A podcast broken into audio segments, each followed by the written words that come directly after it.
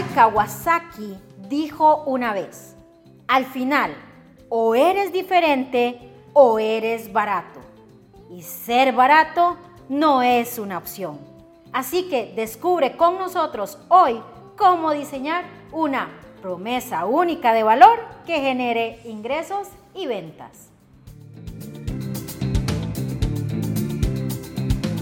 Buenos días, yo creo que todos estamos emocionados de llegar a un lunes más de Soy Estilista Podcast y como les digo, siempre el lunes debemos iniciar con toda la actitud. Eres estilista, pero no solo eres estilista, tú eres un empresario y yo te veo en grande y quiero que tú también pienses en grande. Por eso hacemos este espacio de crecimiento donde no buscamos vender un producto, donde no buscamos eh, enamorarte de una marca o no, donde lo que queremos es que vos como estilista entendás el potencial que tenés. Este podcast es un espacio de crecimiento que busca aportarte valor para que puedas crecer de manera integral, transformar tu negocio de belleza y llevarlo al éxito financiero. Díganme ustedes si no es una maravilla. Por eso les invito cada lunes 7 de la mañana a que solo destinen 15 minutos y que no solo hagan eso, sino también hagan la tareita que nosotros vamos dejando cada semana. La semana pasada vimos un tema y esta semana quiero desarrollarlo, no sé si lo voy a terminar, ahí les diré, pero quiero darle continuidad. ¿Y qué es lo que estamos buscando? Que puedas diseñar una promesa única de valor y solo hago un breve repaso en qué significa una promesa única de valor. Es una promesa porque habla de algo que se cumplirá. Es única porque solo tú la puedes dar. O sea, es único y diferente. Solo vas a ofrecer eso tú. Y es valor porque esto hace que se justifique la compra de tu producto. En la introducción di una frase de Guy Kawasaki que decía, al final, o eres diferente o eres barato. Los clientes buscan diferenciación y vos como dueño de negocio debes diferenciarte del resto. Eso es lo que te va a permitir no ser una sala de belleza barata, porque barato no es una opción para un solo negocio. Y una buena forma de empezar a diseñar justamente esa promesa única de valor es, número uno, entendiendo perfectamente tu negocio. He tenido mucha experiencia hablando con dueños de salas de belleza y muchos decidieron montar su negocio porque son administradores y vieron en este mercado una posibilidad de expandir sus negocios y de poner dinero en inversión. Pero sí es bien importante que aunque ellos tengan el conocimiento de administración, de marketing, recursos humanos y demás, deben conocer muy bien cómo se maneja el negocio en temas operativos, porque de ahí vas a tener el insumo necesario para diseñar esa promesa. Si puedes describir entonces cómo es tu negocio en una frase, ¿cuál sería? Y hace un tiempo atrás estuve compartiendo con estilistas en las giras del otro negocio que tenemos y yo les preguntaba, para usted, en una sola palabra, ¿qué es Marsú? Y todos me iban diciendo, y vean qué interesante, que con eso yo puedo entender cómo me ve el público, cómo me ve el cliente, mi avatar. Así que vos tenés que tener la capacidad de en una sola frase decir, ¿Cómo es tu negocio? ¿Quién es tu público?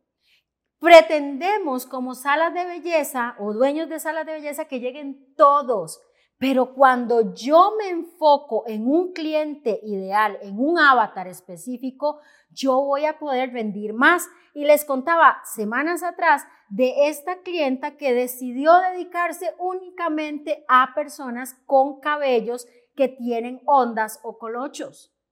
Sea, ella no atiende otra cosa que no sea eso y le va súper bien. Nosotros hemos propuesto para muchos diseñar una, un centro especializado en reconstrucción de rubios y atender solo rubias. Esa también puede ser una opción. Hay personas que atienden solo hombres. Esa también es una opción. ¿Qué valor estás entregando? Porque ahí debes preguntarte por qué las personas deberían visitarte. Si las personas deben visitarte solo para que le hagas un retoque de raíz, no tiene mucho sentido. Ir a una sala de belleza debe ser toda una experiencia y una experiencia tan memorable que luego se comparta con otras personas. Eso te permitirá definir qué te hace diferente, qué van a lograr tus clientes al visitarte. Ahora, debes entender cómo lo hace la competencia, lo hablamos la semana pasada. ¿Por qué tu servicio es diferente al de otros salones? Si aquí dan café y yo doy vino, ya hay algo diferente, pero al final es lo mismo, estoy atendiendo una parte. Pero, ¿tienes un plan de fidelidad para tus clientes? ¿Te has puesto a pensar que en muchos lugares eso es lo que el cliente final está buscando? ¿Tienes un buen expediente de tu cliente con el histórico de lo que él necesita? ¿Qué haces en las fechas de cumpleaños de tu cliente? Esos son valores agregados que puedes ofrecer. Ahora, te daré un ejemplo de cómo se puede escribir una promesa única de valor.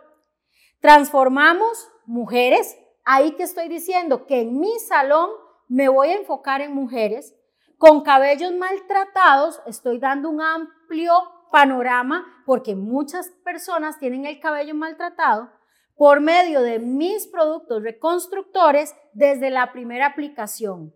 Esto jala, Jala al oído del cliente, porque si un cliente tiene el cabello maltratado, va a decir, yo quiero ir a ese lugar porque ahí transforman el cabello maltratado. Es, creo que, espero que me esté dando a entender. Es algo fácil y sencillo.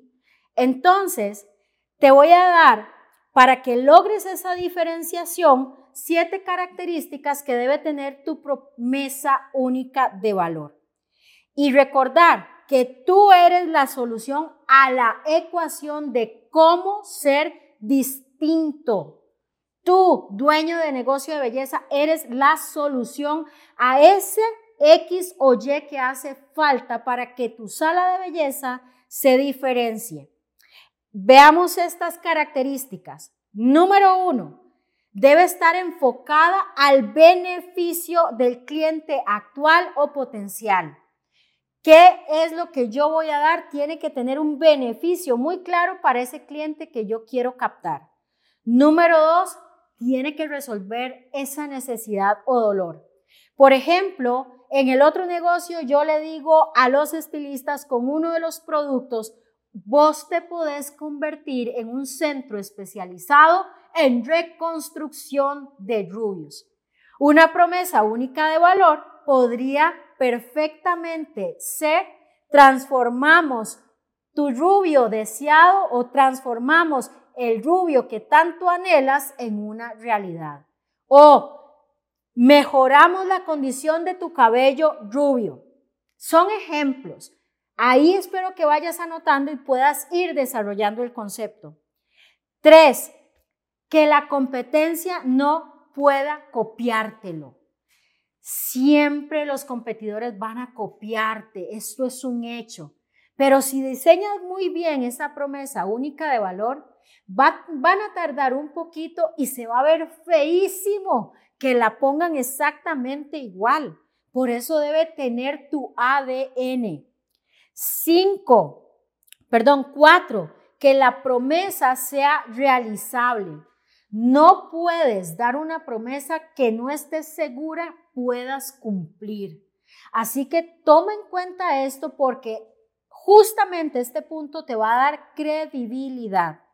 Cinco, suficiente atractiva para que al menos un grupo de clientes se enganche y se enamore.